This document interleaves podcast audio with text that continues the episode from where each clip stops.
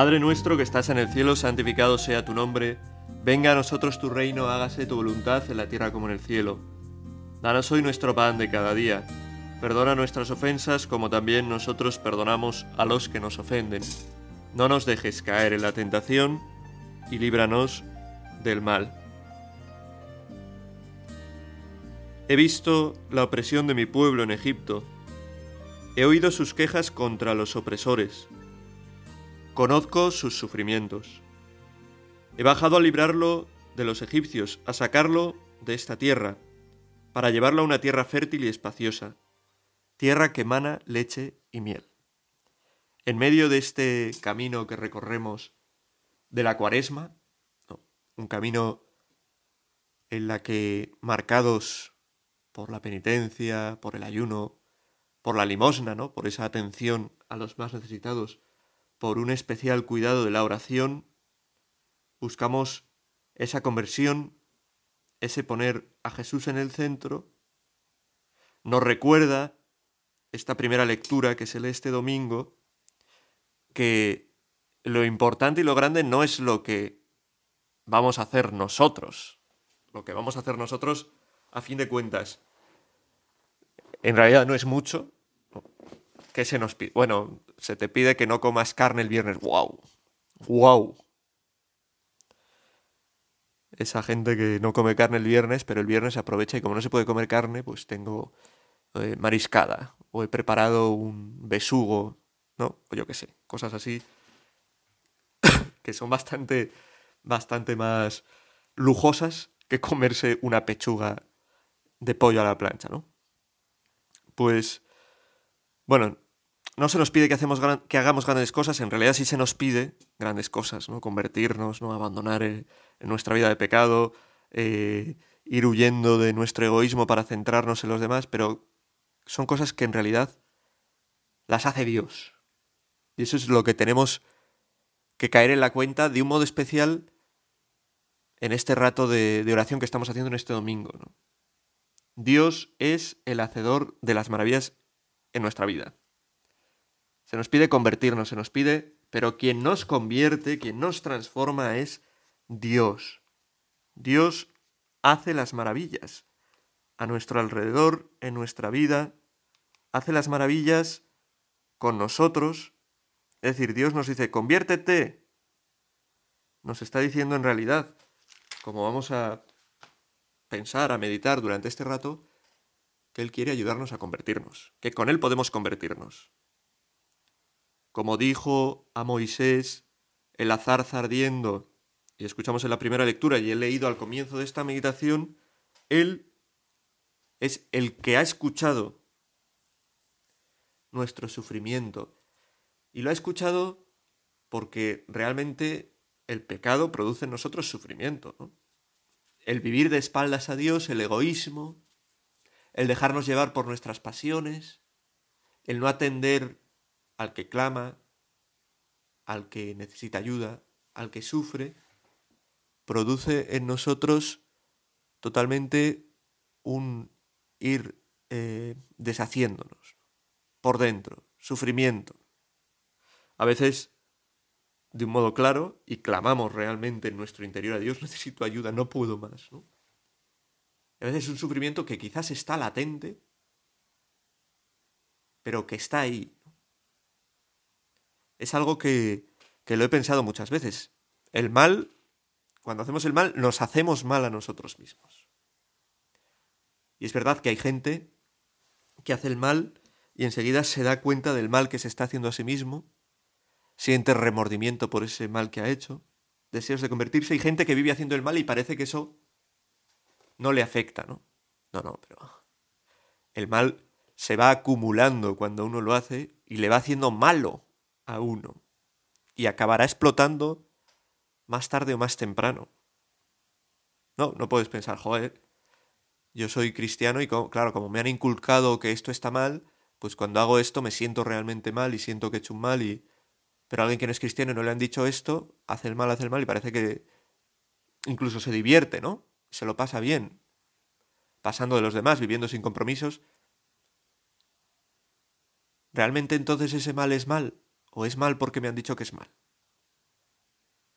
Mirar, hay una, una cosa que es una ventaja, que es tener conciencia del pecado, darse cuenta del mal para saber pedir perdón, buscar la gracia que nos restaure.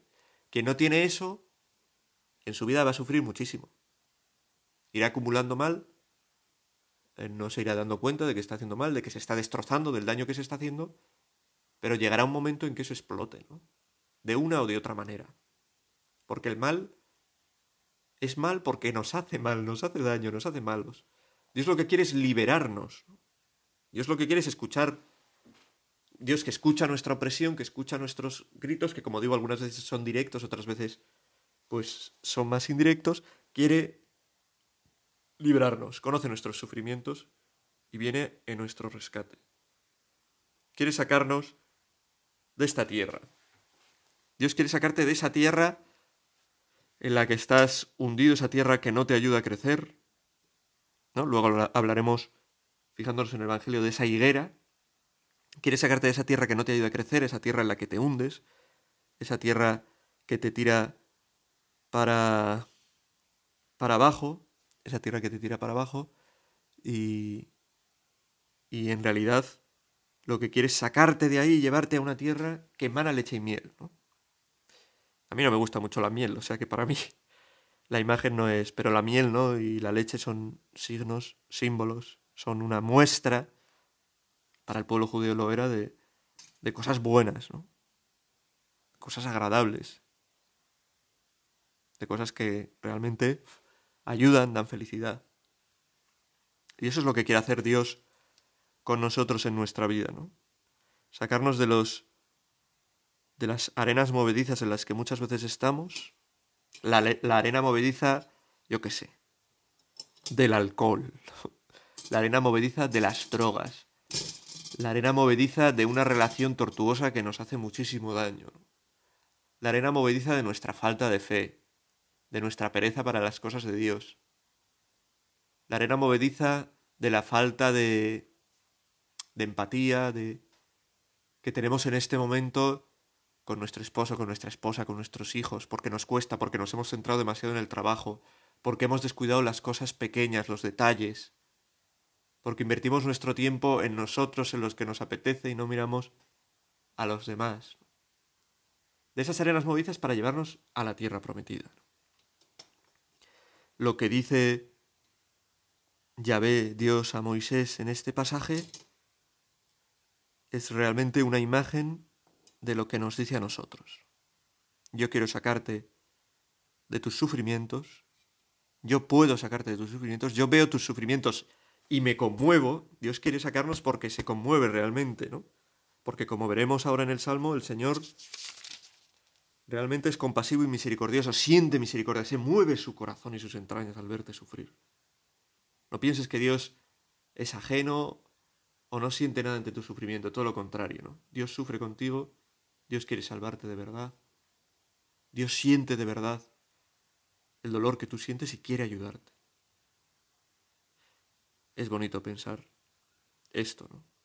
¿Cómo nos quiere Dios? ¿Cómo nos quiere Dios? Que también en nuestros sufrimientos, en los momentos en que parece que nosotros no vemos a Dios, Dios está ahí con nosotros sufriendo y escuchando nuestros gritos y quiere llevar a cabo esa obra en nosotros, que nosotros tenemos que colaborar en ella, de convertirnos para ayudarnos a que podamos llegar a esa tierra que emana leche y miel, que es la tierra de la paz, de la justicia, que es una tierra que en esta vida podemos, en cierto modo, tocar, saborear, podemos vivir en nuestro interior, pero que viviremos en plenitud cuando pasemos de esta vida. ¿no? Por eso no podemos buscar aquí en la tierra eh, paraísos definitivos. Y eso es un error. Bueno, continuaremos hablando de esto.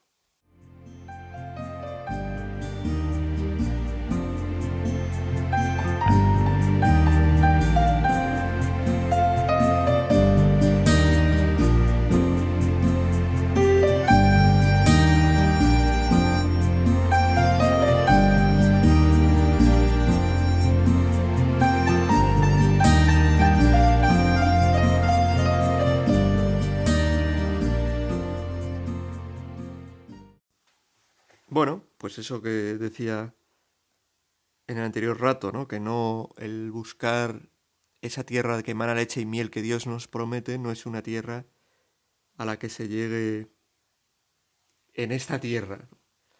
Es el sueño de los del comunismo, por ejemplo, ¿no? y de otras ideologías, conseguir aquí en la tierra algo que es imposible aquí en la tierra. ¿no? Es una utopía pensar que en esta tierra se va a alcanzar un grado de justicia, de paz, de... ¿no? Se pensaba, ¿no? Eh, después del siglo de las luces, después de...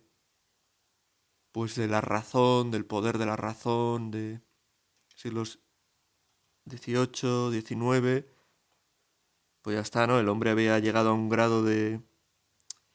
de dominio de la razón, de tal, de... que ya no habría guerras, que no habría conflictos. Y fijaos, el siglo XX comenzó con una guerra mundial y poco después con otra y innumerables conflictos y divisiones. Fijaos cómo estamos ahora en el siglo XXI, ¿no? Con este conflicto, esta invasión de Ucrania por parte de Rusia, que es un conflicto que en el tiempo en el que vivimos no tiene ningún, ningún sentido, ¿no?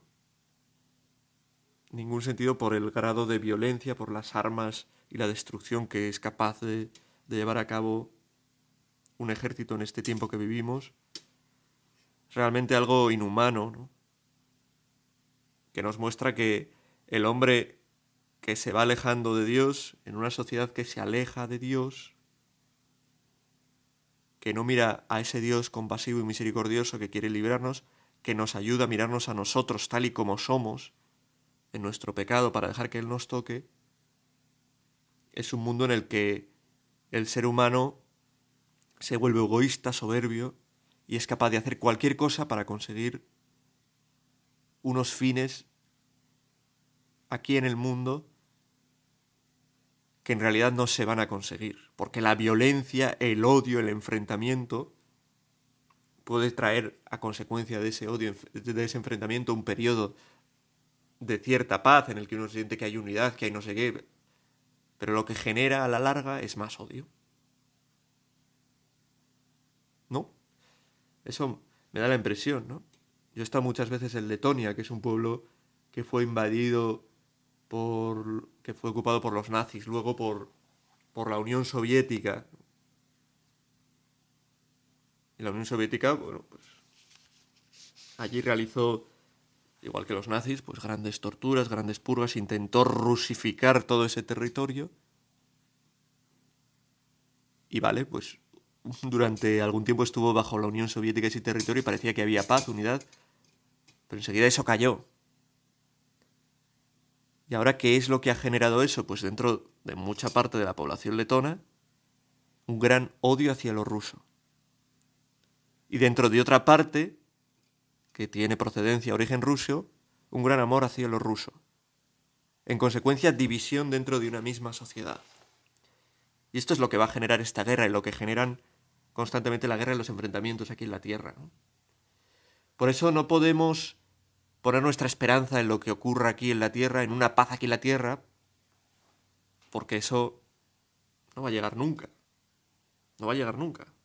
Cuando se acabe este mundo, cuando lleguen unos nuevos cielos y una tierra nueva, sino que tenemos que poner nuestro descanso, nuestra esperanza en Cristo, que nos promete esta tierra que emana leche y miel, la vida eterna, el descanso de nuestro corazón, la paz verdadera.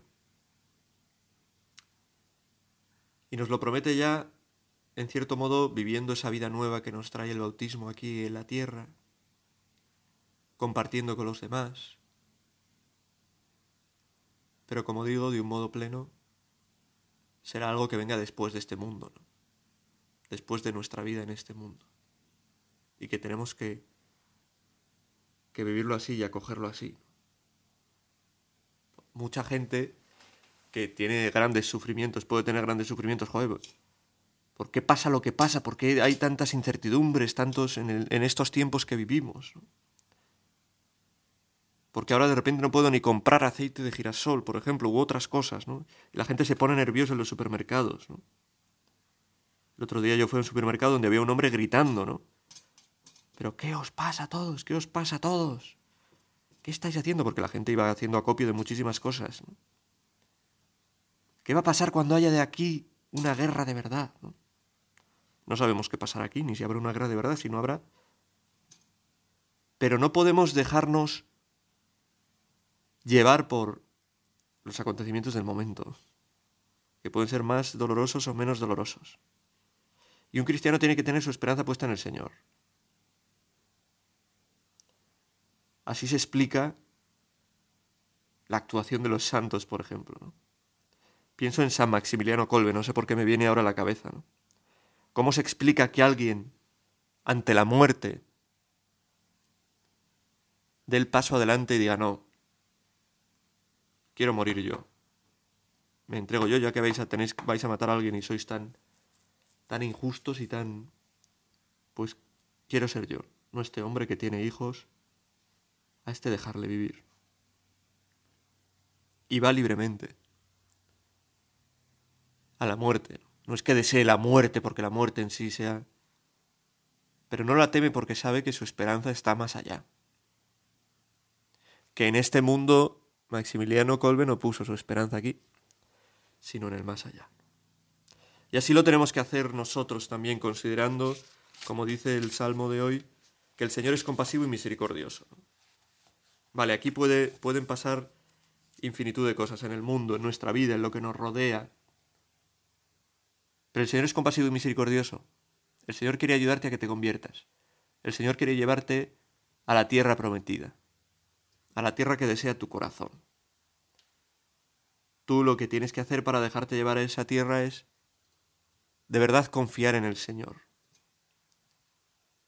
Abrir por completo a Él tu vida, tu ser, lo que eres, lo que tienes. Dejarte tocar por el dedo de Dios, que es ese dedo que salva, que perdona, que da fuerza, esperanza en la dificultad, que nos ayuda a levantarnos.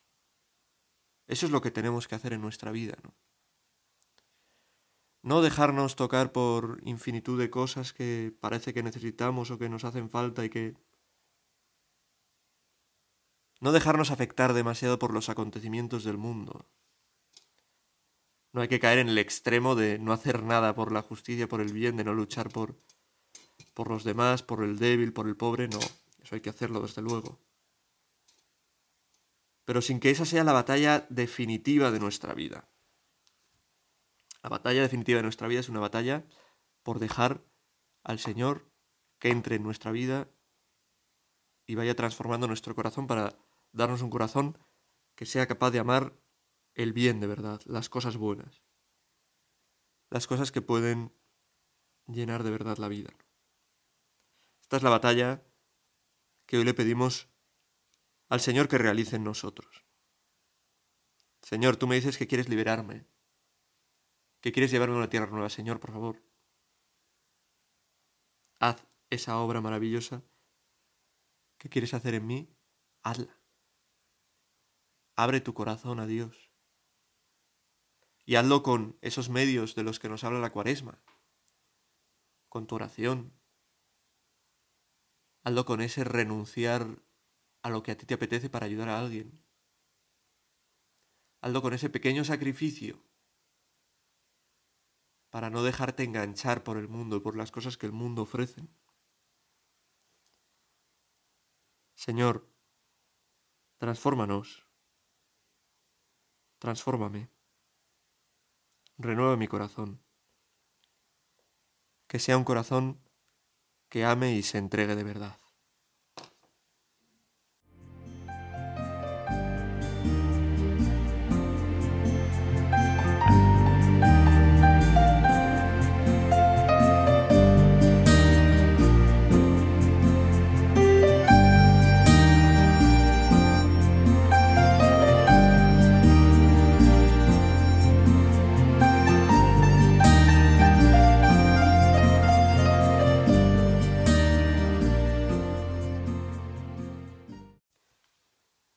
Es bastante claro el, Evangelio, el Evangelio de hoy en todo esto de lo que, de lo que venimos hablando, ¿no?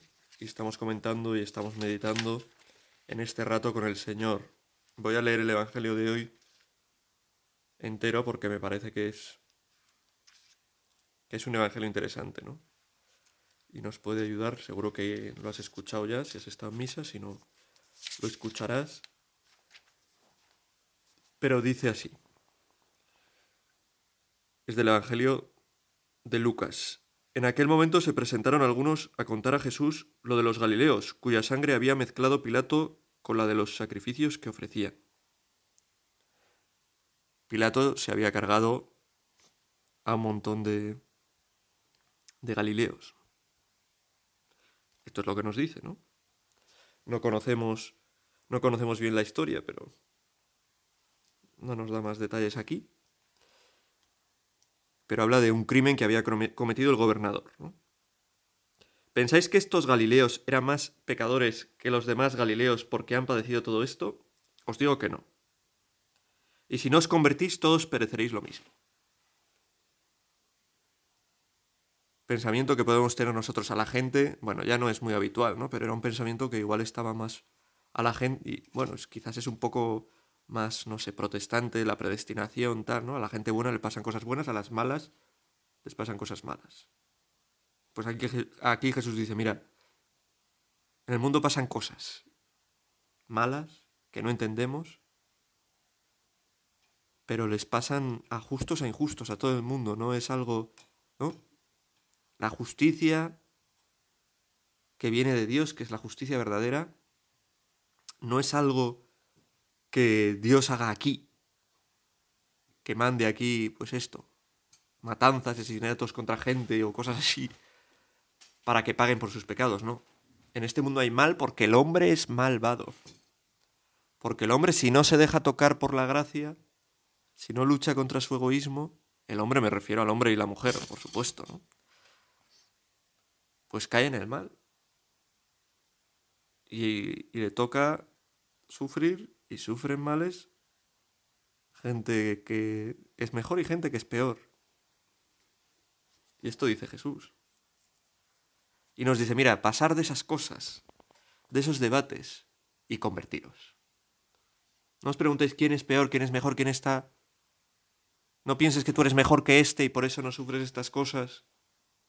O no pienses yo por qué sufro esto con lo bueno que soy, si siempre he sido bueno, si siempre he rezado, si siempre he sido...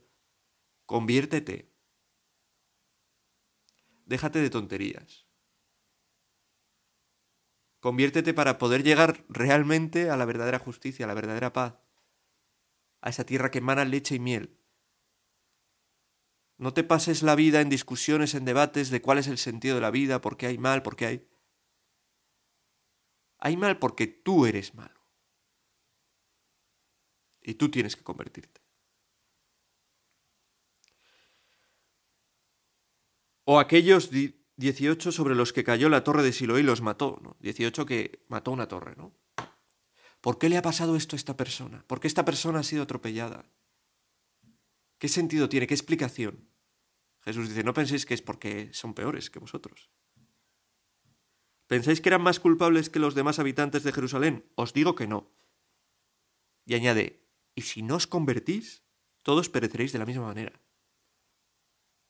Lo importante es convertirse, porque si no, tarde o temprano, pereceremos.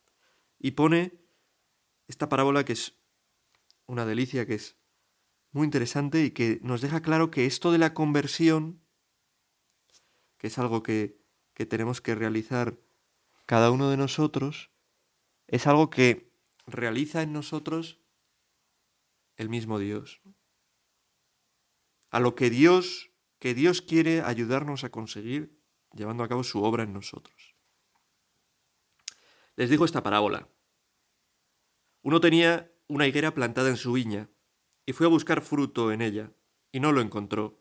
Dijo entonces al viñador, Ya ves, tres años llevo viniendo a buscar fruto en esta higuera y no lo encuentro. Córtala.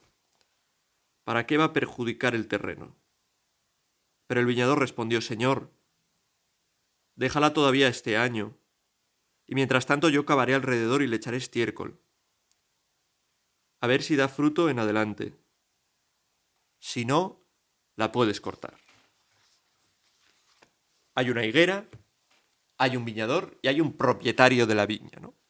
El propietario de la viña va y, oye, esta, esta higuera, oh, tres años llevo viniendo aquí y no... Ni un higo, ni una breva, ni un nada, ¿no? Córtala. Se acabó, ¿no? Si no sirve para dar frutos, pues por lo menos que sea leña y que dé calor, que dé fuego, que sirva para cocinar, yo qué sé. Y el viñador dice, no, déjame un año más. La voy a cuidar, le voy a poner buen abono, la voy a regar, la voy a... para que dé fruto. Pues fijaos, la higuera somos cada uno de nosotros. Si no damos fruto, en nuestro caso, como les decía el otro día a los niños en el colegio, que demos fruto no quiere decir que nos salga una manzana en la frente, ¿no? Y que en la punta de nuestros dedos salgan uvas o yo que sé qué, o higos. Los frutos que damos nosotros son frutos de buenas obras, frutos que, que saltan hasta la vida eterna. Uno se da cuenta cuando da frutos. A veces no. Pero muchas veces te das cuenta, jo, esto he ayudado a esta persona. Le puede ser, nos puede servir para sentirnos, oh, mira qué bueno soy. Pero también es bueno que nos demos cuenta de que cuando nos ponemos en manos de Dios somos capaces de hacer cosas que ayudan a otros. Esos son los frutos, ayudar a otro. Ser capaz de alguien que está atormentado, que tiene dificultades, que producirle una sonrisa, ¿no? No por la grandeza de nuestras palabras, sino bueno, por nuestra oración, por nuestra confianza en Dios, por... Tú das frutos de buenas obras, tú das frutos de oración. ¿Qué es lo que hay en lo profundo de tu corazón? ¿Qué intenciones tienes? ¿Son intenciones buenas? ¿Quieres realmente el bien? ¿Buscas el bien? ¿Haces el bien? Esos son los frutos que tenemos que dar nosotros. Si no, no estás haciendo aquello para lo que existes, para lo que has sido creado. Por lo tanto, no tiene sentido tu vida en realidad. Y además no vas a poder llegar a conquistar ese territorio, a esa tierra prometida que van a leche y miel, porque te estás apartando de ella. Porque con tu vida, con lo que haces, estás mostrando que no quieres realmente el bien, la verdad. Pero dice el viñador, espera, déjala un año. El viñador es Cristo. Jesús. Déjala un año que yo la riego, que yo la cuido, que yo me voy a empeñar en que dé fruto. Por eso lo que decía al principio, la conversión es algo que depende de nosotros, porque es nuestra conversión pero que lo más grande, lo más importante que tenemos que hacer para ella es abrirnos a Cristo y dejar que Él nos transforme por dentro. Que Él envíe su espíritu y que nos haga criaturas nuevas. Hombres y mujeres nuevos. Dejar que Él venga con su abono, el abono de su palabra, el abono de los sacramentos de la Eucaristía donde Él se hace presente, el abono de la misericordia que nos trae en el sacramento de la confesión, el abono de la oración, el abono de las buenas obras, de las buenas obras realizadas por los demás. Jesús, danos ese, ese abono, riéganos, que nos dejemos hacer por ti, Señor, que nos dejemos hacer, que nos pongamos delante de ti para que tú puedas realmente trabajar en nosotros. Si no le dejamos a Jesús, si huimos de Él, pues Él no podrá hacer nada. Pues le pedimos a la Virgen que nos ayude a dejarnos hacer por su Hijo, para que Dios haga maravillas en nosotros. Dios te salve María, llena eres de gracia, el Señor es contigo, bendita tú eres entre todas las mujeres, y bendito es el fruto de tu vientre Jesús. Santa María, Madre de Dios, ruega por nosotros pecadores, ahora y en la hora de nuestra muerte. Amén.